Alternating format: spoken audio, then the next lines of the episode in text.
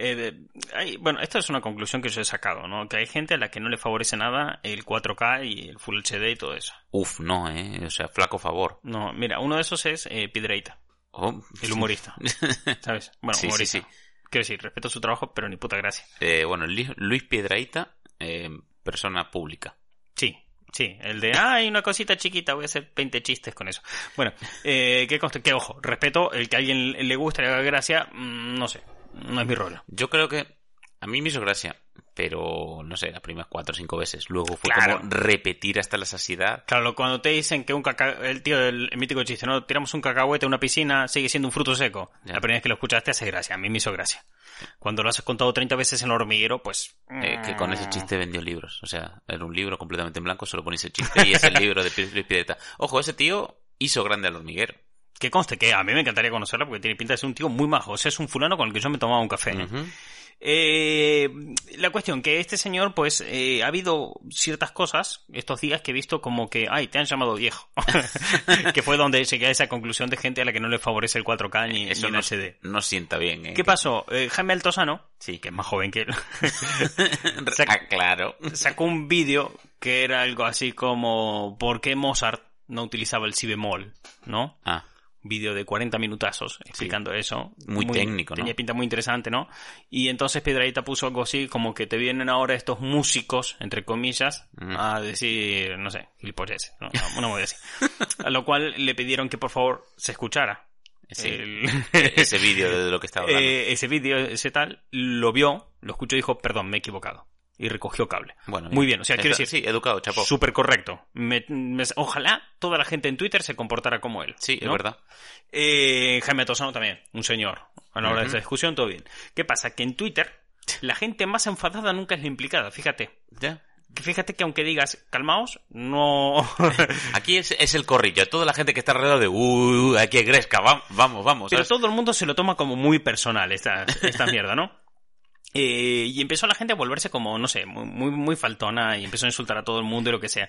Pero vi como claramente se dividían dos bandos de los que estaban a favor de Piedraíta y Sí. los que estaban a favor de Jaime Altozano, que sería lo obvio, pero entre ambos había un choque generacional del Increíble. carajo. O sea, entre gente que ve la televisión tradicional Sí. y gente que ve YouTube, ¿viste? Como, ¡fua! Mm, Aquí nos, nos matamos. guerra de generaciones. Con mucha facilidad, pero te digo mucha facilidad, Sí. cuatro cinco toques en la pantalla del móvil, Sí. conseguí pasar de, eh, joder, Piedradita, eres un cabrón, mírate el puto vídeo, desinformado de mierda, hablas sin saber, ¿no? Sí. estándar. O de Jaime Altozano, me la agarras con la mano, tweet real que vi. Eh, mucha facilidad pasé de eso, a cuatro toques, a leer insultos de generaciones entre sí. Voilà. Claro, es que es el Sí. de, no me ha costado tanto, o sea, era, Sí. Era cuatro toques en pantalla y ya estaba leyendo. He rescatado... Necesitabais una excusa, di la verdad. Esto en cualquier momento iba a saltar y... Eh, he, he sacado algunos tweets, ¿no? Que me he guardado, ¿no? Eh, che, qué bueno que llegaron los millennials y los centennials, una manga de bobos, pe- pero los veganos, los hombres feministas, los que hablan con la E, 2020, construyendo el poder, y estos bobos te entregan cinco minutos, idiotas. O sea, bueno, Bueno, está bien. ok, saludos. Eh, no, bro, ser idiotas está en la generación de los centennials. Altos idiotas los centennials que se interesan eh, por el tarot. No sé, todo así, todo así va saliendo. Eh, y, y fue muy, muy loco, ¿no? O sea, quiero decir, de, de un tipo que, bueno, ya te digo, no me hace ni puta gracia, pero Ujú. no voy a quitarle méritos a Sí. este hombre. Pero, o sea, yo me pienso, o sea, este señor no me hace gracia, yo me identifico más con la gente que consume más YouTube a lo Sí.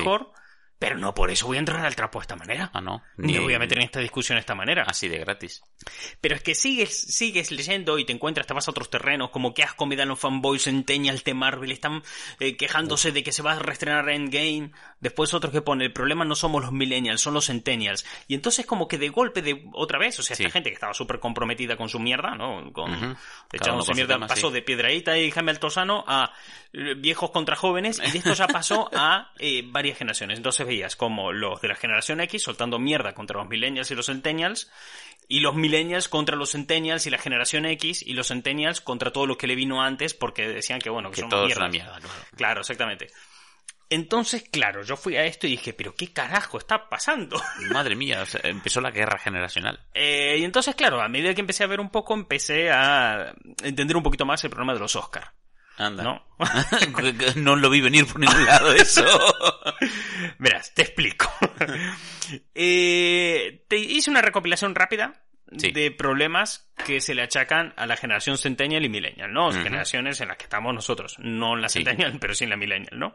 Eh, de hecho, la Millennial, porque estuve viendo, no hay un punto claro de dónde empieza y dónde acaba, pero si tienes entre 17 y 36 años, probablemente seas Ahí Millennial, estás. ¿no? Entonces, si has nacido entre 80, 82, Mm. 82, 85, ahí estás.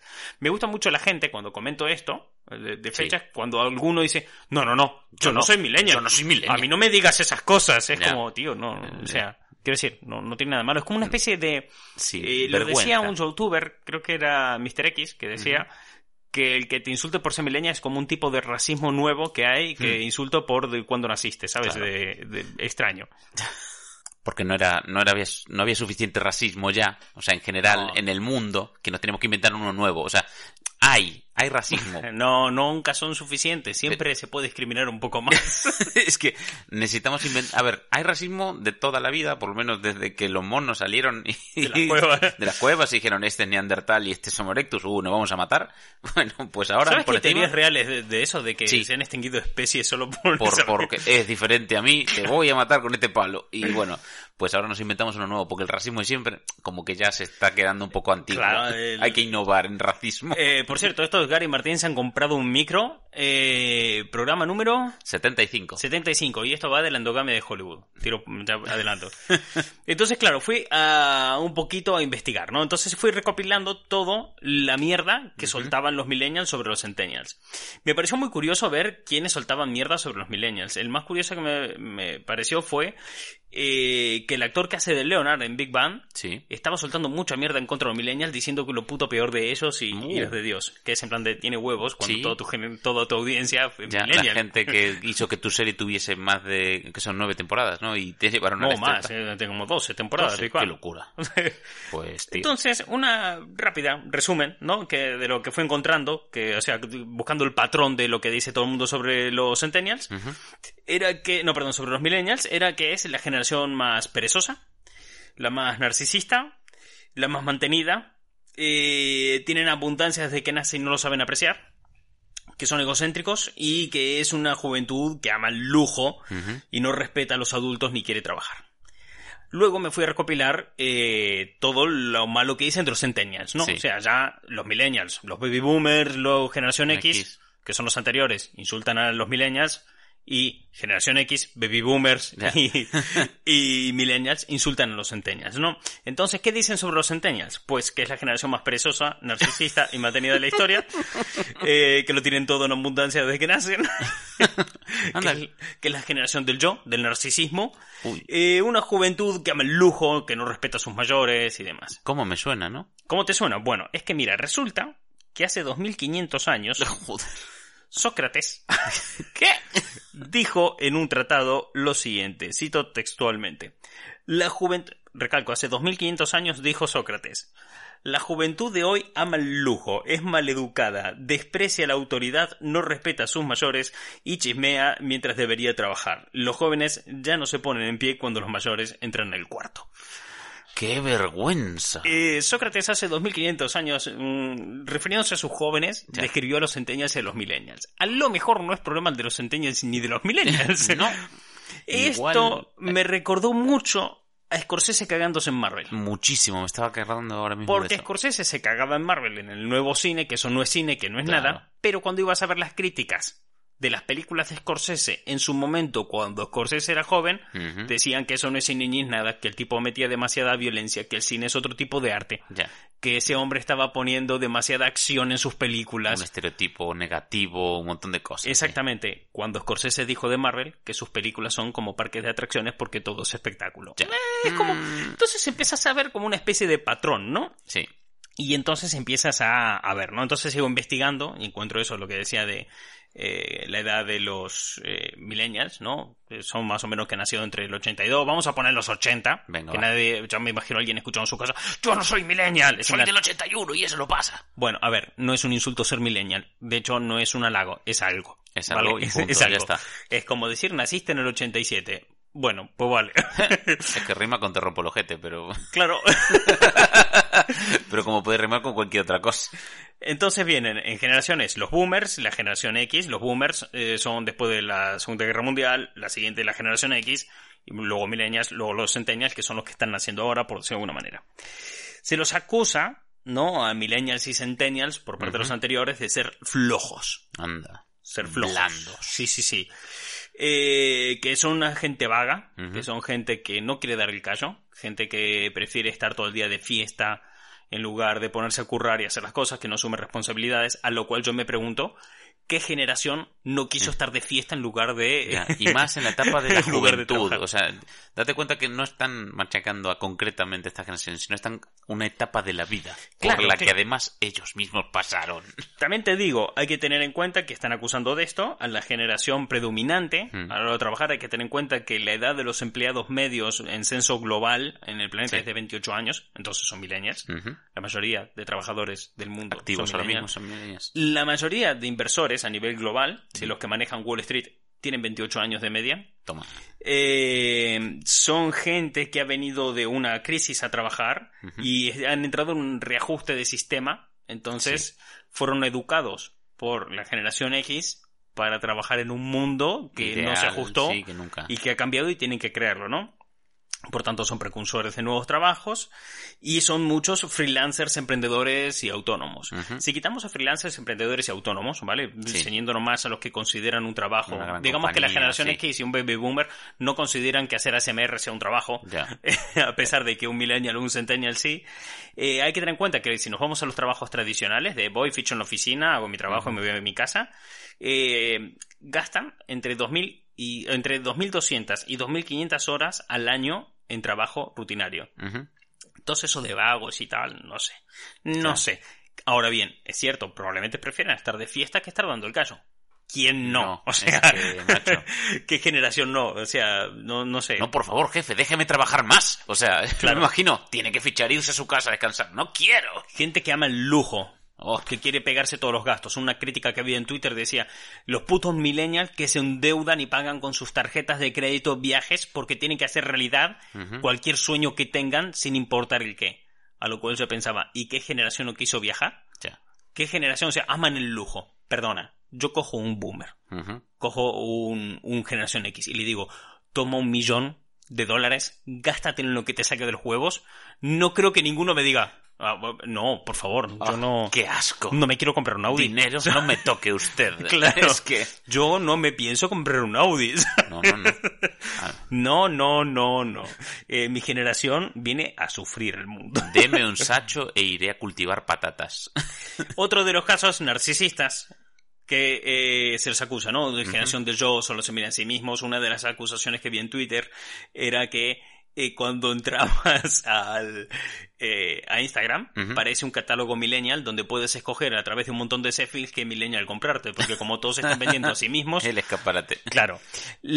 Al- cuando te vas a los datos, Sí. sí. es cierto que hay una idea del yo mucho más grande, pero porque eh, Internet ha incentivado la interconexión entre personas. Claro. Toda la gente se conecta más, entonces eh, esto conlleva a que te puedas conectar con gente con gustos similares, ideas similares y problemas similares lo que conlleva que, bueno, desarrolle cierta inteligencia emocional. Y... Que conste que todo esto va en camino a Sócrates, vete a tomar por el mismísimo culo, ¿vale? O sea, voy avisando para que nadie diga, uy, qué peñazo, de qué cojones me está hablando, qué esté reivindicando. No, no, no, para, para, para. Que esto va a Sócrates, metete tu libro por el culo. Eh... Entonces, cuando todo lo llevas a, a este punto, la gente se muestra más a sí misma porque se está validando. Si yo coincido con alguien, yo creo que estoy solo en el mundo en cuestión de gustos y problemas, pero me encuentro con otra persona en el mundo que tiene los mismos gustos y, y problemas que yo, me siento identificado, me creo más válido, me puedo enseñar más al mundo en lugar de ocultarme, ¿no? y Puedo- refuerza mi, mi forma de Hace- ser y de ver las cosas. Hace poco vi eh, un programa en Discovery Max, porque viste que a mí me gusta hacer zapping, Sí. en Discovery Max eh, de una chica que viajó al otro lado del mundo, creo que era de Inglaterra Australia, viajaba para conocer a otra chica que había conocido a través de redes sociales y flipa, flipa la coincidencia que esa chica tenía un quiste igual a ella. ¿Cómo conquiste? Tenía un quiste en la mano idéntico al suyo. Entonces se hicieron súper amigas en plan rollo gemelas de quiste. Gemela de quiste y choca el quiste. Y entonces viajó hasta el otro lado del mundo a conocer a su gemela de quiste y fueron súper felices como gemelas de quiste.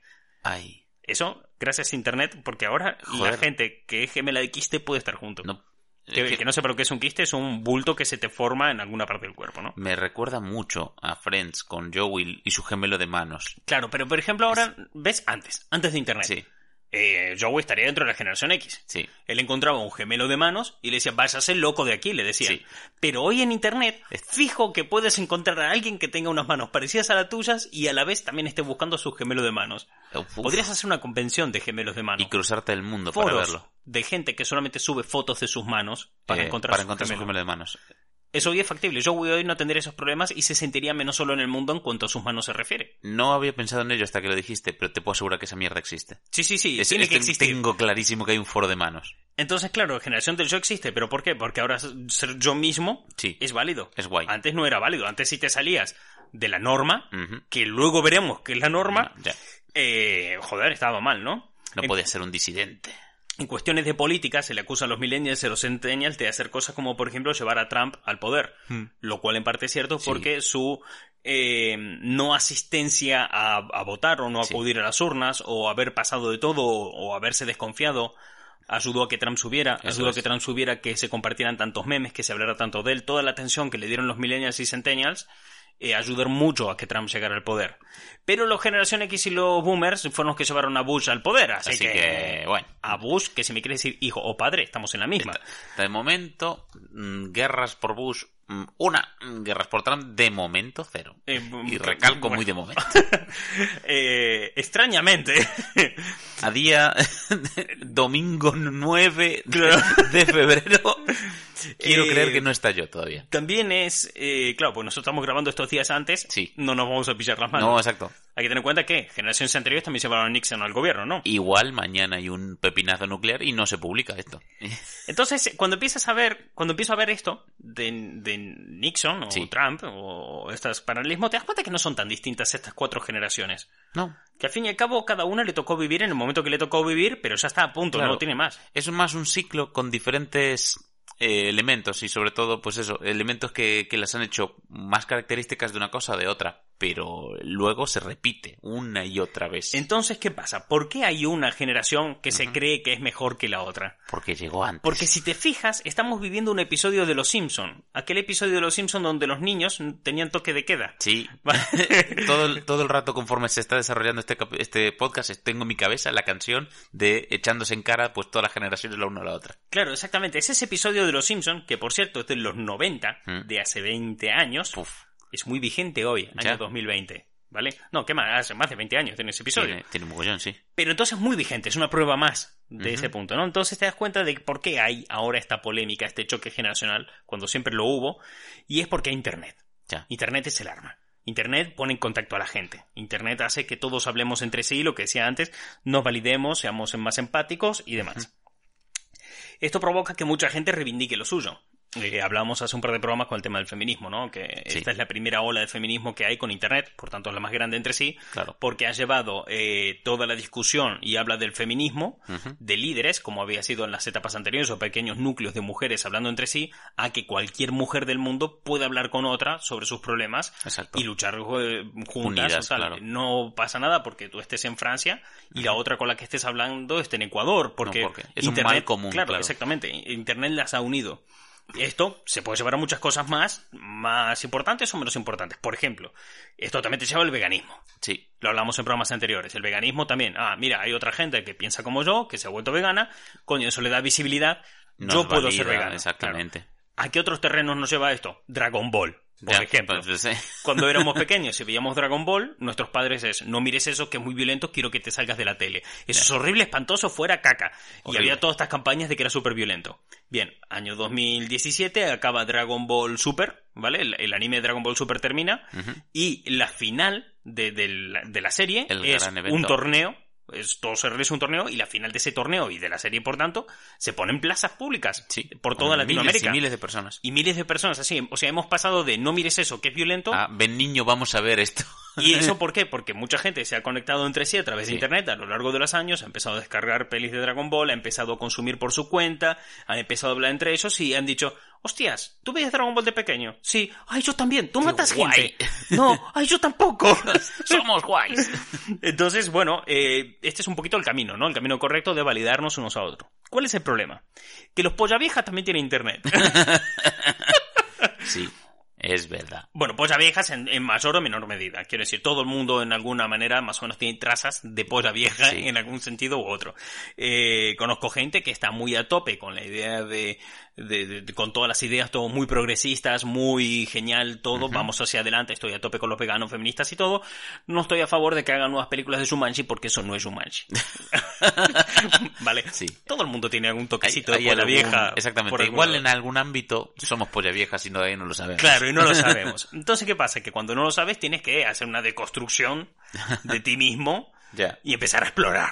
Empezar a explorar, meterte bien adentro, decir, ¿por qué tengo yo este pensamiento de que el Shumanji actual no es, tan... No es. Cuando empiezas a hacer eso, es que te das cuenta que a lo mejor te sientes menos válido al ver que hay gente que piensa que Shumanji con The Rock es lo correcto en lugar de Shumanji con Robbie Williams. Te sientes amenazado. Que ojo, no me estoy metiendo en la calidad de las películas como tal, sino en que hay gente que no conoce el original y, y ¿sabes qué? No pasa nada.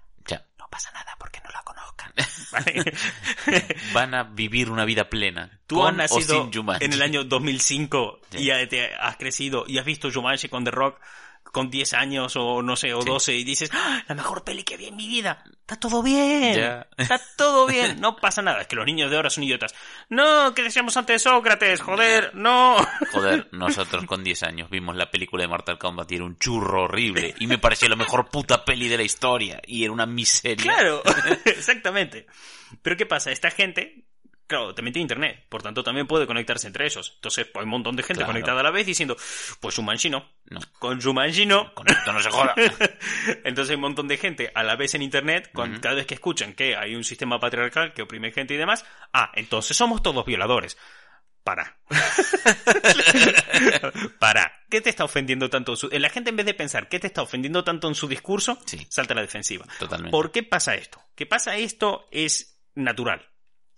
Porque la gente tiene que, decíamos antes, mejor desconstruirte que atacar. Sí, claro. Pero no todos tenemos las herramientas para hacerlo, Mm. porque te hacen falta unas herramientas emocionales que, que te acompañen a hacerlo. Tienes que tener una inteligencia emocional más desarrollada. Que ojo, que si no tienes una inteligencia emocional desarrollada no significa que seas idiota. Nadie te está llamando tonto, ¿vale? Desconstruite y pensá que a lo mejor no te estoy llamando tonto.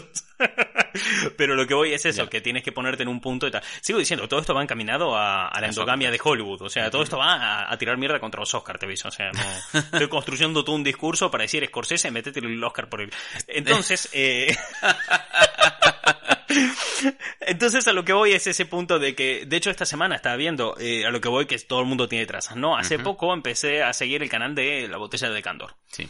Y entonces lo estaba viendo y tiene, eh, sobre todo porque me ha gustado mucho las reviews que hace de muchos juguetes o de muchas figuras de colección, que tiene datos muy interesantes. Eh, y estaba haciendo una review de Aves de Presa, la película de Harley Sí. Quinn. Y entonces el tío hablaba de que, en- o sea, la película de Harley Quinn, no sé si sabes de qué va, pero es, es- es Harley Quinn. Sí, la ya de- no está más con el Joker. Exacto. A veces presa sí, veo el tráiler. El Joker era un poco como que controlaba la ciudad Sí. y ahora ella se ve eh, desprotegida, ¿no? Porque el Joker era quien la protegía de enemigos que ella tenía. Claro. Eh, hay un montón de mujeres en la ciudad que tienen un enemigo en común y Ujú. entonces dice, hostia, si nos unimos todos lo podemos destrozar la vida a este fulano, Claro. que es un tipo que es Ewan McGregor y punto, ya está. Este es el argumento de la película, ¿no? Sí. Entonces son ellas atacándoles, y punto. Entonces lo que decía es que como que la película, que conste que no vi la película, a lo mejor hay un discurso por el medio y yo me lo perdí, pero lo que decía es que la película como que te presenta que todos los hombres son malos. Y entonces atacamos a los hombres porque son malos y por eso le damos rollazos en los huevos, un poco por ese lado, ¿no? Como que un discurso Sí. feminista radicalizado. A lo cual yo pensaba, ah, yo solamente pensaba que, bueno, eran personas, Ya. con- chicas contra un tío que de casualidad las perseguía. O sea, no, no amigos, vi sí. esa lectura por ningún lado, Claro. quiero decir. Pero entiendo que tenga esa lectura él. Entiendo porque no todo el mundo tiene las herramientas para deconstruirse cuando debería tenerlas, pero bueno, la educación que nos han dado Es un poco deficiente. Exactamente. Que conste que puede ser que la educación que de las generaciones anteriores, por lo que Sí. hablamos, no estaban preparados para dar una educación mejor, pero también es cierto que culturalmente no nos han sabido dar una educación mejor. Igual, yo creo que hay un ciclo que se repite, que la generación anterior nos educa peor para de viejos poder cagarse en nosotros. Porque es un tema de, "No, esta generación no sé qué, no sé cuánto. Joder, nos habéis criado vosotros. es un tema de, perdón por nacer, ¿sabes? Claro. Perdón por ser millennial. Ya, ¿Quién me hubiera mandado a nacer en el año 93, sabes? Eh, entonces, claro, todo el mundo se reafirma en lo suyo. Quiero decir, cuando Sí. alguien viene muy convencido de su idea, muy convencido de su argumento y demás, y muy serio y tranquilo con ello, quiero decir, ni si violente nada. Hace poco escuchaba un podcast en el que decían, no hay nada peor que insultar a alguien y que la otra persona te responda con la suma tranquilidad y educación, ¿sabes? Sí, no hay eso. nada más irritable que eso. ¿sabes? Entonces, cuando alguien te dice, ¿cómo? ¿Cómo? ¿Que me has llamado violadora? ¿Que te mato? No, no, tranquilo, perdóname, discúlpame, no te quería molestar. Eso es muy irritante. Mira, yo solo, eh, hay una peor. Que debajo de ese comentario alguien te diga, y por cierto, violador va con V. ¿Sabes? Sí, Y ahí ya te joden la vida. Claro, entonces, ¿qué conste? Pongo feminismo porque es, creo que es el más común que más Sí, puede encontrar la gente y, y- y demás. más habitual que la gente se sienta ofendida por ello. Sigo diciendo, esto no va contra nadie que No. esté escuchando el programa, ni, ni nadie de los que nombramos aquí, que son todos ejemplos. Todo buen rollo con ellos. Esto va contra Hollywood. Eh, eh, entonces, claro, eh, cuando los chavales se reafirman, los chavales digo por la juventud millennial Sí. centennial, lo suyo, el veganismo, que nos encanta tatuarnos, que nos encanta, no sé... Llevar los mm, pantalones con los tobillos al aire. Exactamente, eh, cuanto más se reafirmen, con tranquilidad, ah, esto es lo que me gusta, lo hago y punto, y, y están seguros de que el mundo es así, Sí. saben que el mundo funciona así, para ellos esto es lo correcto, automáticamente estás diciendo que el resto es lo incorrecto. Mm, Entonces, si estás diciendo que lo correcto es no comer carne, aquel que coma carne va a decir, ah, perdona, entonces me está diciendo que yo me estoy equivocando. Sí. Me está diciendo que soy un puto asesino de mierda. Es la mítica coña que se ve pues tanto en Los Simpsons como en Padre Familia cuando ves a un paleto diciendo ¿Te crees mejor que yo? ¿Te crees mejor que yo? Exactamente. Cuando nadie te ha atacado. No. Pero claro, cuando ves a tanta gente reafirmarse Sí. de una manera tan fácil y tranquila en un rollo que atenta directamente contra lo tuyo, porque si él tiene razón significa que tú estás equivocado, te pones a la defensiva, te pones violento. Y si no lo entiendes, más violento te Uy, pones aún. ¿Qué pasa? Esto hay que responder siempre con desconstrucción. Hay que pensar, hostias, este tío está tan convencido, a lo mejor yo tengo la culpa. A lo Igual- mejor, o a lo mejor yo soy el que está equivocado, a lo mejor soy yo el que no vio las cosas. Pero no, nadie hace eso. Pero no porque la gente sea la mierda. Que lo normal aquí es decir, es que la gente lo puto peor, estoy harto de la gente, como odio a la gente, me voy a ir de esta ciudad y a la mierda con todo. A vivir al campo. Claro, eh, suele ser un poco el argumento que hay, ¿no? Tampoco es eso, no es eso, es que realmente la gente no ha tenido una educación social y cultural. Ni emocional eh, tampoco para esta gestión. Claro, para tener una mejor inteligencia emocional, para, o sea, para que una persona pueda deconstruirse, Ujú. tiene que haber vivido ciertas cosas, tienes que haber leído ciertas cosas, tiene que haber llevado todo un proceso. Es, Sí. es un proceso largo, profundo e intenso. Hay gente Mm. que tiene que ir a terapia mucho tiempo Para poder conseguir un mínimo de esto y, y entender un mínimo de cosas. O sea, si esto fuera sencillo, no existirían los terapeutas. No, ¿vale? claro. Que la deconstrucción es una palabra como que está súper de moda, es ir a la base de uno para destruir todo lo que uno cree y replantear todas tus creencias. El- en términos simples o reducido al absurdo es mirarlo de tu vida, o sea, el concepto de tu vida y pegarle una vuelta. O sea, Pégale una vuelta, claro. Dale, dale ahí un, dale una vuelta. Entonces, claro, esto lleva a enfados, lleva sí, a... a ¿Qué discusiones gresca y tal. Claro, exactamente, porque no es sencillo. Reitero, si esto fuera sencillo, la profesión de terapeuta no existiría. ¿Cuál es un ejemplo de todo esto? De gente que se enfada, que se radicaliza de, de problemas de educación sociales. Cuando los líderes sociales o culturales son los que más se reafirman y tal. Entonces, por ejemplo, vivimos en un entorno en que te hablan de la dictadura de la ideología de género. Toma. Y es, tío, Es que- tío, vale, vamos a ver. ¿Quién es el dictador entonces? Claro, ¿quién es el dictador? ¿De qué me estás hablando? ¿De, de verdad dictadura era la mejor palabra? ¿Quién es el dictador de la identidad de género? ¿Caitlyn Jenner? Imagínate que venga... ¿O Bruce Jenner? Imagina, o sea, quiero decir, puedo decirte, bueno, viene alguien y te lo pone, te- la imposición. Sí, la imposición Yo no estoy de acuerdo con el término ideología de género porque no creo que sea una ideología, No. pero te lo compro. Pero la imposición social, te sí. la puedo entender. Dictadura, bueno, no lo sé. Ah. La cuestión es que tiras por ese lado, ¿no? De gente que te viene con estos discursos y demás. Pero ¿cómo se pueden llegar a estos discursos? ¿Dónde está el apartado? Y como hablamos, uno de estos apartados que generan estos discursos puede ser que sea eh, de un punto cultural, porque puede ser que la cultura que más se subraye y se ponga lo más alto no sea la más representativa, ¿no? Como los Oscars, por ejemplo. Los Oscars este año tienen su edición número 92. Toma.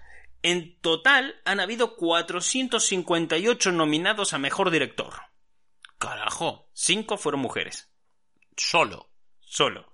Estamos hablando de que solamente el 1,09% fueron mujeres. Uf. Que eh, había uno en YouTube que decía que es el equivalente de gente que fue a ver Avatar y se acuerda de que iba la peli. que es, es un vídeo es un muy bueno que habla de este tema del Monitor Geek que lo recomiendo. Entonces, claro, te das cuenta de que, uff, ¿qué está pasando aquí? ¿Qué está pasando? Entonces, claro, te dicen, no, es que ahora, claro, si, eh, fíjate que ahora está todo el discurso de, uy, no han nominado mujeres y ya estaban diciendo, están imponiendo sus normas. O sea, ¿cuántos, desde que salieron nominados a los Oscar, cuántos discursos se han escuchado por muchos lados diciendo, bueno, es que si no había ninguna mujer que lo hubiera hecho bien, pues normal que lo, no las nominen, ¿no? O sea, esto se ha escuchado un montón Sí, la vez. meritocracia. Claro, diciendo, es que si no hubo ningún negro que actuara bien este año, ¿por qué los vamos a nominar? Toma. Discurso que se viene escuchando los Sí. Oscars 2016 hasta la actualidad, ¿no? Pero claro, es, bueno, está bien. Te compro que este año ningún negro ni ninguna mujer hicieron un buen trabajo. Pero me estás hablando que en 92 años ninguna mujer fue buena directora de cine. Es que sí. El historial igual huele a rancio. ¿Qué está pachando? ¿Qué está pachando? Hace un par de programas explicamos el tema de la cuota y todo ese tema, pero te das cuenta que a lo mejor, sí, la cuota hemos explicado lo que era y por dónde iba todo el Sí. tema. De reservar siempre un apartado para gente de que sufre diferentes tipos de discriminación, ¿no? Gente de diferente nacionalidad, diferente habla, diferentes razas, diferentes géneros y demás. Pero claro, te vas un poco más allí, vale. ¿Por qué se tiene que hacer eso? ¿Por qué se tiene que imponer la cuota? Verás, eh, hay un sistema para escoger las películas, los nominados.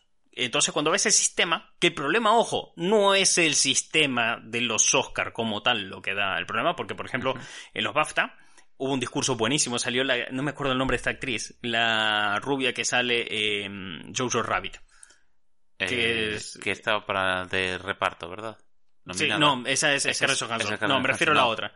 Mítica actriz eh, gorda, rubia, de comedia, que sale sí. también en, Sí, es verdad. la- en Dolor y Dinero. Bueno, esa salió y dio un discurso en los Oscar, ¿no? Ujú. Los Oscar no, en los BAFTA.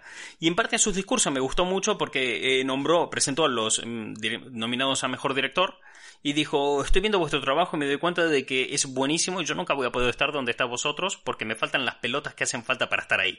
Toma.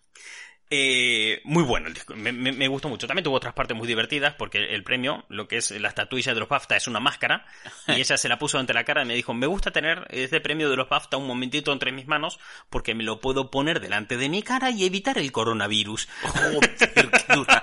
Por cierto, se llama Rebel Wilson, que mientras hablabas Rebel la busqué. Correcto. Bien, entonces, eh, los BAFTA, que siguieron un montón de comentarios de este estilo, mm, dijo eh, el duque de Edimburgo, que es el presidente de la Academia de, de las Artes de, de Inglaterra, que van a cambiar el sistema, porque no puede ser que esto siga así, no tiene sentido. Pero cuando ves el sistema de los Oscars, a lo mejor el problema no es, son los propios Oscars, que ya han cambiado el sistema varias veces para evitar que esto ocurra. Una de las últimas eh, correcciones que hicieron fue el tema de enviar DVDs y copias de película a los autores para que vean las, a los votantes para que vean las pelis. Eh, el sistema este funcionaba así. Una productora es nominada a los Oscar o para conseguir la nominación a los Oscar, coge y manda su película a los académicos es. para que los académicos la vean y, voten. ¿Qué pasa? Que los académicos veían solamente las películas que más les molaban. Las películas de sus colegas, las películas que eran más populares, por decir una manera, esas son las que vamos a ver. Eh, no por un tema de racismo consciente, ¿no? Es por decir, hostias, no sé, tienes para ver una película que está en turco y tienes la última Tom Hanks, coño, ves la última Tom Hanks. Para evitar esto y que la gente mandara, las productoras mandaran las copias a su casa, porque mucha gente ganó muchos Oscars gracias a esto, se ha cambiado a un sistema en el cual algunas veces también se envían copias, pero lo principal es que cada productora organiza eventos mm, a puertas cerradas solo para académicos donde proyectan y Hacen presentan pases, claro. las películas. En los Oscar, los que votan son cada categoría tiene sus votantes. No todos votan, todos los que pueden votar votan a mejor película, pero después, por ejemplo, los académicos del apartado de, no sé, eh, música votan a mejor banda sonora. Sí. Por ejemplo, John Williams votaría ahí, ¿no? Eh, mejor director, pues los principales directores, pues votan ahí. Estos eventos privados tienen una movida y es que no es obligatorio ir. Claro. O sea, son eventos que organizan las productoras para que vayan. Tú imagínate, no te apetece ir a estos eventos, No pero te ves la peli en Netflix. Bien vale. Y la peli, o sea, en resumen, vas a ver la peli si te cunde verla. Claro. Como cuando te mandaban los DVDs a tu casa. Entonces, eh, esto provoca como cierta endogamia, porque al final vas a ver solamente las pelis más populares, las pelis que más te apetecen. Sea, Mm. si hay una, lo he dicho, una de Tom Hanks, te vas a ver la de Tom Hanks. Te vas a ir a ver la peli en turco. Que está en turco, qué pereza. Uf. Aún tiene subtítulo y tengo que estar leyendo. Yo no voy al cine para leer. Y además toda la peli se desarrolla desde el punto de vista de una cabra. Horrible. Claro. Entonces, eh, por ejemplo, Amy Pascal, responsable de Sony, ¿no? Es la que, por ejemplo, es responsable de Sony para todo el apartado de Marvel y todo eso, comenta de que sus películas casi no tienen asistentes en las presentaciones. Sí. Las que ella hace la convocatoria, ¿no? Sony le cuesta mucho arrastrar gente cuando ella hace la convocatoria, ella, una Sí. de las responsables de, de Sony. Y es que puede ser, comenta ella, que exista, palabras de Amy Pascal, un cierto prejuicio inconsciente. Mm. Una cosa ahí que está como flotando en el aire. Como que hay, esto lo agrego yo, unos microracismos y micromachismos heredados que nadie son conscientes, como que está ahí en el aire, ¿no? Como una especie de virus que va dando vueltas y tal. Bien. Resulta que, ¿qué pelis son las que triunfan? ¿Qué pelis son las que, por ejemplo, vamos a este año a los Oscars? ¿Qué Ujú. pelis son las que tienen las principales nom- nominaciones? Eh, Joker, Mm. protagonizada por un hombre blanco de mediana edad, 1917. protagonizada por hombres blancos. Desde mediana edad. eh, Érase una vez en Hollywood. Protagonizada por hombres blancos de Bien. mediana edad. Ve por dónde voy, ¿no? Sí. ¿Por qué estas películas están ahí? De hecho, si te fijas, en la última década solamente una película ganó el Oscar a Mejor Película, protagonizada por una mujer, que fue La Forma del Agua. Ninguna otra película Sí. que no esté protagonizada por una mujer consigue ese ya, premio. hasta ahí. Eh, a esto hay que Ya sumarle... nominaciones, ya no te hablamos premios, que además ni nominaciones. Nominar, bueno, alguna, Alguna cae. pero también. Eso es más cuota o quedar bien que otra cosa. La primera mujer en ganar un Oscar a Mejor Director, y también la última, Joder. ha sido en el año 2009. Uf, vale. O sea, e- ese es el nivel que estamos hablando. Joder, en 11 años no ha habido una buena directora. En serio. Claro. Entonces, eh, esto como que pasa porque los votantes no van a ver esas películas porque no les cunden, Mm. ¿no? No las van a ver. Mujercitas. Mujercitas, por ejemplo, no tienen nominación a mejor direc- dirección, aunque sea mejor película y un montón más, pero la gente no va tanto al cine a ver esas pelis porque no se sienten identificados. Es muy fácil para una persona sentirse identificado cuando la película habla de ti. Para Sí. sentirte identificado tienes que empatizar con el protagonista y tiene que retratar problemas que tú puedas entender. Claro. Bien, pues entonces, si yo soy un académico Ujú. y hombre blanco Ya. y hablan de problemas de hombres blancos, coño, Hombre, me va a apetecer verla. a tope con votar con eso. Y si aún por encima es de gente emblemática como Tom Hanks, hostias, Guau, ya está, sí, sí, sí. que, o sea, fíjate la anomalía que es que Roma haya sido nominada el año pasado a mejor película y que este año Parásitos esté nominada a mejor película. Cuando nadie de los que están ahí son famosos, Ya. películas extrañas en otros idiomas, pero llegaron. Es una anomalía. Eso o, es- es- o una anomalía o comienzo de un nuevo sistema. Una ¿Quién sabe? brecha. Exactamente. Eh, entonces, claro, estas películas, cuando van y las ven esta gente, las ven los académicos porque hablan de ellos y eso lo entienden, van y las votan. Entonces tienen un montón de nominaciones y entonces ganan premios. Y entonces hacen taquilla porque, joder, si una película es nominada a los Oscars, eso le da un montón de fama. Exactamente. Se vende un montón más de DVD, se ve un montón más en streaming, se va un montón más al cine. Sí. Bien. Entonces se convierten en tendencia. Por lo tanto, las otras empresas han de seguir la tendencia. Entonces, si siguen la tendencia, seguirán haciendo películas de hombres blancos de mediana Claro. edad. Es que es una rueda que no para y no para y no para. Porque además es tan fácil cuando alguien que está en una posición elevada, como puede ser eso, un director reconocido, un gran crítico, un académico, diga, esta peli es buena, y luego empieza el run run. Vamos al cine a ver esta peli. Dicen que es buena. Es que la han nominado los Oscar. Oscar, claro, hay que verla. Hostia, es que tuvo 10 nominaciones. ¡Wala! Ahora hay que verla. Claro. es- Entonces, claro, empieza un ciclo de endogamia. Sí. De yo- nosotros vamos a votar lo nuestro todo el rato, que nunca se acaba de romper. Fíjate que esto es como una intolerancia heredada o Sí. algo por el estilo por el hecho de que no es consciente. Todo esto está en el subconsciente. O sea, no creo que estén votando. O sea, decir, o sea, no creo que haya gente que Un esté diciendo de... no voy a votar a esta película porque la hizo una mujer. No, no, no va de eso. No, no va de eso. Va del tema de que no te interesaba verla porque la película no hablaba de ti y todo el sistema. Entonces, claro, tú ves esto y tú piensas, bueno, a ver, pero tan escandaloso sería, porque entonces estamos hablando de que toda la gente que está en, lo- en la academia son hombres. Para que esto pase, ¿no? ¿Cuánta diversidad hay? Bueno, te digo cuánta diversidad hay en los Oscars. En la Uy. academia de los Oscars hay 5.700 académicos. Toma. El 94% son blancos. Uf. El 77% son hombres. Mm. El 54% tiene más de 60 años. Eh, estos son datos oficiales que ha dado Los Angeles Times. Joder. ¿Vale? Bien. Entonces estamos hablando de que la generación que está votando aquí es la generación X y la de los baby boomers. ¿Sabes cómo te lo puedo repetir eso ya en un solo... en, en dos frases? Te resumo cómo es eh, los académicos ahí que están. Muchas pollas y muy viejas. Exactamente. Entonces, eh, creo que tenías por ahí un Una referente de, de- de cuál es la cultura, porque hay que tener en cuenta una cosa, que son hombres que están yendo a votar y que se identifican en las películas y ven sus problemas delante de sus pelis, ¿no? Eso es. En esas pelis dicen, coño, empatizo con los protagonistas y demás. Eso significa que son películas que hablan de los problemas, por ejemplo, de una generación, o sea, de una generación en el sentido de que es Representa a una... Claro, representa a un tipo de persona. Y los Eso es. tipos de personas se forman en su contexto temporal, como comentaba antes. Claro, ¿Viste lo que te comentaba? De que cada generación lo que lo diferencia anterior es su contexto temporal. correcto. Bueno, ¿cuál fue el contexto temporal de la generación X y de los baby boomers? Mira, pues aquí he sacado una serie de datos y los baby boomers, para empezar, son los nacidos entre el 46 y 64, es decir, después de la Segunda Guerra Mundial. Los baby boomers fueron la generación que vivió momentos históricos importantes como la Guerra Fría, el asesinato de Kennedy eh, o los activistas de Martin Luther King, también como la llegada del hombre a la luna o la Guerra de Vietnam. O sea, todo esto marca, porque fueron los principales impulsadores de los derechos civiles, porque estuvieron rodeados por guerras. O sea, date cuenta que en esos 20 y algo de años bueno, 18 años, la cantidad de guerras que, que han vivido, por eso el movimiento hippie tuvo la fuerza que tuvo. Te 19- digo- 1917, Ya. se entró en la Primera Guerra Mundial, Ujú. 10 nominaciones. Joder. Joker, un hombre que llega adulto y no encaja en el mundo. 11 nominaciones. Continúa. Vale. Te voy a decir qué figuras de la cultura popular vivió la generación baby boomer. Elvis, los Beatles, la película Gris, Star Wars, James- eh, John Belushi como figura representativa y todo el movimiento hippie. Eh, Todos los famosos artistas y músicos. eh, Érase una vez en Hollywood, 10 nominaciones. Jojo Rabbit, que habla del racismo y de la Segunda Guerra Mundial, también tiene, eh, creo que son 9 nominaciones. No estoy seguro, a lo mejor son algo menos. Pero ahí está. Son un porrón, sí. y por otro lado, la generación X, aquellos que tienen ahora mismo entre 39 y 53 años, son los que se conforman, eh, bueno, son los que conforman esta generación. Con ellos, la educación experimentó un salto cualitativo importante. Es decir, que es una generación más preparada que la anterior. O sea, muchos ya pudieron dar el salto a la universidad cuando antes era un poco más prohibitivo. Están marcados por la caída del muro de Berlín y la división de la Unión Soviética.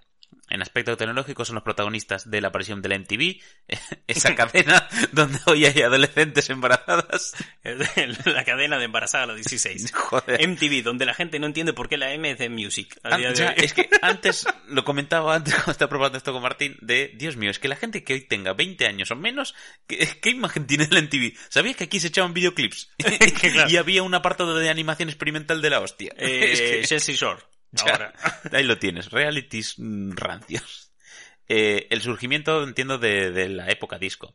Esta época, más concretamente, en el 69 nace ARPANET, el origen de Internet que tomó forma, o sea, no tomó forma hasta el año 82 cuando se envió el primer email. En el 82 se envía el primer email. Los Centennials nacen con un móvil en el bolsillo con Instagram y TikTok. O sea, en el 82 se manda el primer mail, un Centennial nace con TikTok. Joder. Dicho así, duele un montón. TikTok, esa aplicación de, te la abro y me echa puta mierda a la cara. Correcto. Bien. Eh, figuras de la, de la cultura popular de esta época. Regreso al futuro, Terminator, Mazinger Z, los Muppets, E.T., Indiana Jones, bueno, eh, y todos los 80. o sea. Claro, es que estas generaciones, que son las que están votando ahora en los Oscars, son unas generaciones que eh, son las que han creado cosas, o sea, han vivido esas cosas, han vivido esos problemas y han llegado adultos con ese contexto cultural que los educó para ser la gente que son hoy en día, Eso es. ¿vale? Entonces, esa gente, sus problemas son muy distintos del, del chaval que está criándose con TikTok. ¿Vale? No estoy diciendo que TikTok sea una mierda, porque eso estoy viendo venir la gente que me está diciendo, que es que TikTok solamente es pura mierda. No, si estás pensando eso ahora mismo, y este punto del podcast, es que no has entendido una mierda de qué De va lo todo que esto. queremos hablar, exacto. Eh, TikTok está, es tan válido ahora mismo para los jóvenes de hoy en día como en el año 82 ese primer email que se mandó. Correcto. Entonces, claro, eh, esta gente crea películas con las cuales se sienten identificados, luego se votan, luego se crean más películas y esto crea nuevas generaciones de gente que hace cine en esa línea. Sí. Eh, una prueba de, de que esto está pasando, de que esto es algo real, es que si te fijas, no la participación de la mujer, ¿cuál es aquí? En estas películas que has nombrado, este contexto cultural y demás. Eh, Uf, Eh, muy- Has nombrado las principales cosas Sí. de, de lo que ha sido la cultura popular en aquel entonces con la que se ha creado esta gente. Acompañante, Claro, madre... ¿Dónde están los negros ahí? ¿Dónde están los latinos? Ya no. Entonces, si no les hemos dado cuota nunca, Ya. si nunca les dimos visibilidad, ¿por qué se la vamos a dar ahora? O sea, quiero decir, es como que no te fijas porque no lo tienes delante. Simplemente es eso, Ya. no es ningún tipo de racismo explícito de te odio negro. No. va por ese lado, va por el tema de mierda, es que no estás delante, no te tengo en cuenta, Claro, punto, se acabó. es Que de hecho son las generaciones que empezaron a luchar por esos derechos. O El sea, ejemplo de esto es, no voy a ver las películas, no te voto. No vi la película, ¿cómo la voy a votar? ¿Qué pasa? ¿Se organizan grandes eventos? ¿A cuál voy a ir eh, a ver ahora el cine? Eh, voy a ver, no sé, Eras una vez en Hollywood de Tarantino o Mujercitas. Eras una vez en Hollywood. Uf. Claro, es que... ¿Cuál, ¿Cuál van a ir a ver? Pero ya te digo, no es por un odio y tal. Hay una prueba que se llama el test de Bechdel. ujú. y No sé si lo pronuncie bien. Se escribe Bechdel. Ah, ¿vale?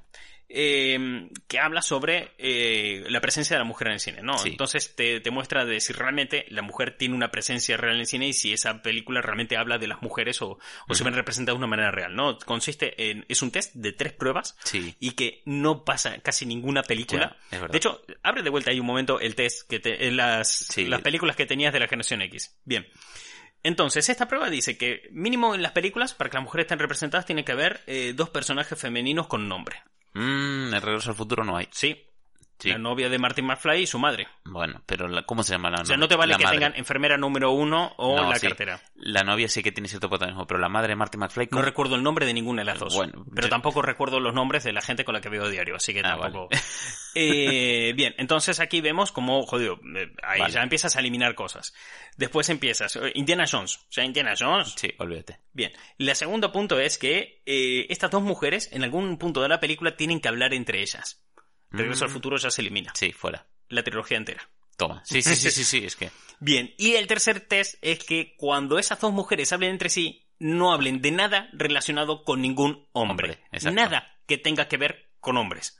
Bien, entonces te das cuenta que, por ejemplo, Regreso al Futuro no puede estar, pero tampoco la trilogía de Batman, de Nolan. No. La trilogía de Christopher Nolan se va a la mierda. Claro.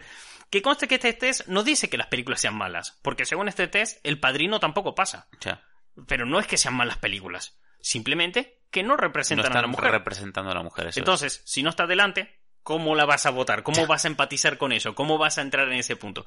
No es que en Aves de Presa todos los hombres sean malos. Es que no estamos acostumbrados a ver eso. Entonces te escuchas muchos de los discursos de Capitana Marvel, que Sí. quitando todo esto, o sea, vale, no era la mejor puta película de Marvel, hablando objetivamente, No. pero muchas de las críticas que venían era porque el espectador no tenía las herramientas suficientes como para empatizar con esa película y, y realmente tener un- una conexión con ella. Claro. Porque el, el que va a ver al cine, el que va a ver las películas y demás, ese hombre, principal consumidor de Marvel, que estadísticamente son Claro. hombres, van al cine, ven esa peli y dicen, "Eh, es que esto no va conmigo. no empatizas, no, no conectas con el personaje. Van a empezar a vender el pack del DVD con un curso de empatía. O sea, Claro, porque hay que, volvemos a lo de antes, es importante desconstruirse y empatizar. Claro. No la otra mierda, pero ¿cómo no toma, o sea, cómo la gente no va a tener ese punto de decir, ¿cómo? ¿Cómo? Yo, yo, ¿cómo que yo soy un violador? No, para, hermano, esto no va con vos. Exacto. Esto no va contigo. Pero claro, la gente no tiene esa educación porque culturalmente y socialmente, fíjate que lo correcto es gris. sí, La exactamente. peli gris con Sol Travolta es correcto. Chaval. Está bien. Eh, fíjate que películas como Capitana Marvel, para un hombre blanco, es un coñazo. Mm, Es un verdadero coñazo, Capitana Marvel. Pero porque no habla de problemas que ellos puedan entender. mm. Solamente están viendo una serie de cosas que están ocurriendo en la pantalla, eh, no conectadas una con otra. Donde puedo decir, no, no entro en este punto. Entonces, eh, llega, llega un momento en que lo que está normalizando el cine y los Oscars es un punto de decir, bueno, lo que normalizamos es- son los hombres blancos de más de 60 años. Que son la norma. Claro, que lo- llevan la siendo norma. la norma históricamente. claro, la norma, ahora mismo, para el cine, Sí. Scorsese, Spielberg, George Lucas, Uf, esa es la norma. ya. ¿Vale? Se, se compró Tarantino también, si quieres. ya. Pero no, no, no más, ya está, se acabó. Eso es lo que está bien, eso es lo correcto. ¿Qué pasa? Que cuando no le das visibilidad a estas cosas, si tú, por ejemplo, eres una jovencita negra que te encantaría trabajar en el cine, piensas, esto no es para mí. Porque no me están. Y ahora ya la gente diciendo, ¿cómo que no es para mí? Nadie les está diciendo explícitamente que no estén aquí. No va de esa mierda. Vamos a ver. el tema es que si tú ves a otra persona con la que te puedas sentir identificado, alcanzar las metas que tú quieres alcanzar, te animas a ello. Claro. Pero cuando no ves a nadie con el que te puedas identificar, entiendes que eso no es para ti. A esto hizo referencia Joaquín Phoenix en la gala de los BAFTA, cuando le dieron el premio a Mejor Actor. Hmm. En lo cual dijo que estaba muy agradecido por los BAFTA, porque siempre han ayudado mucho en su carrera, pero que se, tenía sentimientos muy encontrados a la hora de recibir ese premio porque sentía que con las nominaciones de este año se estaba dando un mensaje muy claro a los negros de no os queremos aquí. Uf. Eh, así, claro Durísimo. y directo, ¿sabes? sin, sin tapujos. Entonces, claro, yo lo entiendo que dice él, porque si no te ves ahí, Ya. es difícil que, que, que Que- que puedas acceder. Que te sientas validado como para poder eh, aspirar a ello. Exactamente, eh, lo dicho, cinco mujeres en 92 años de los Oscars llegaron a mejor director. Uf. No me puedes decir que en 92 años no hubo otra. Ya. Es imposible, estadísticamente. O sea, vale, no me he visto las películas de los 92 años. Tienes razón, no las vi. No sé todo lo que se estrenó.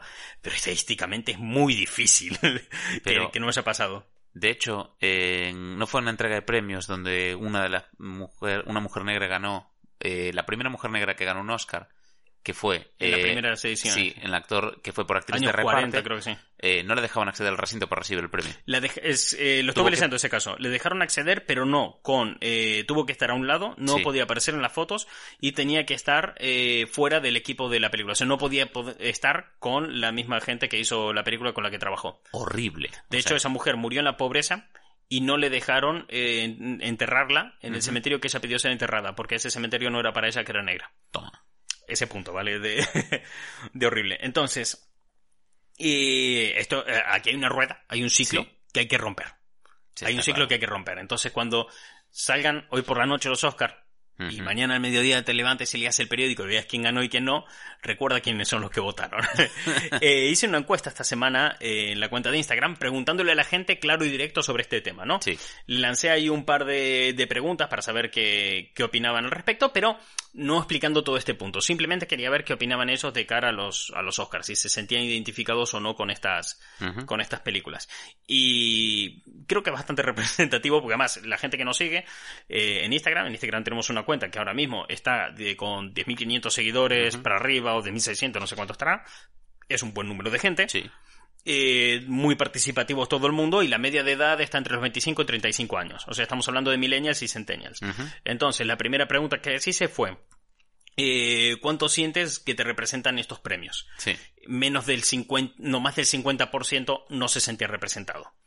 Eh, La siguiente pregunta fue, ¿veis eh, vuestro consumo diario de cine representado en las nominaciones año a año? O sea, las películas que ves a diario.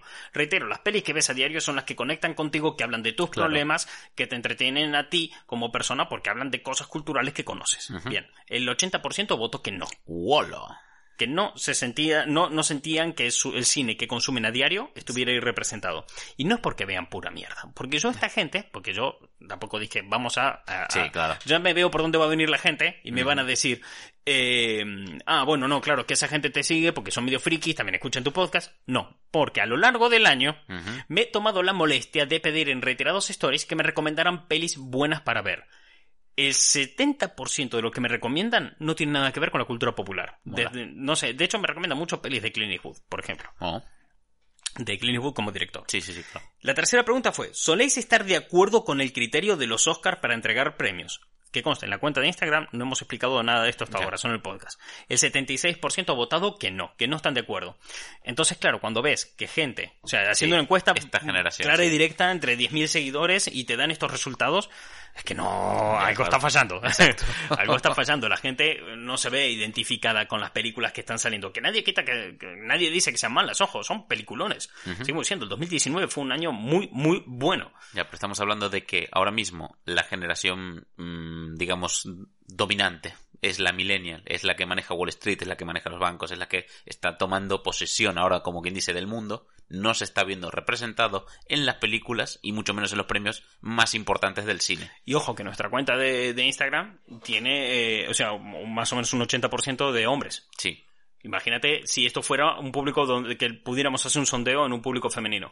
Yo creo que aquí fíjate que el 80%, el seten- entre 76 y 80% están diciendo que no se siente identificado, llegan a ser un público femenino o un público de, de, color plural, o lo que sea, racial, claro, sí, más racial. Porque te puedo asegurar que asiáticos casi no nos siguen. No, Eh, tenemos tampoco mucha gente con mucha diversidad de género eh, Sí. estadísticamente, pero con temas de diversidad racial no, no tenemos. Pero si preguntamos, te aseguro también que sería, sería altísimo. O sea, esta gente realmente no, no se ve identificada. Y sobre todo si vas y le presentas el test este de, de Sí. Bechdel, Bech- Bechdel sería, ¿no? Sí, Be- bueno, es que siempre lo veo escrito, no sé cómo, cómo se pronuncia. Bechamel. Bechamel. Claro, que es un, es un test en que no te pasa ninguna puta peli. O sea, Batman de Nolan no pasa. No, Eh, de hecho, Interstellar tampoco te pasa. no. Pero bueno, en ese caso sí que es una cagada la película. Eh, la cuestión, que hoy, cuando salgan los Oscars, mañana cuando podáis ver los premios de, de los Oscars, eh, podéis pensar abierta y tranquilamente, decirle al mundo, Sócrates, vete a tomar por el culo.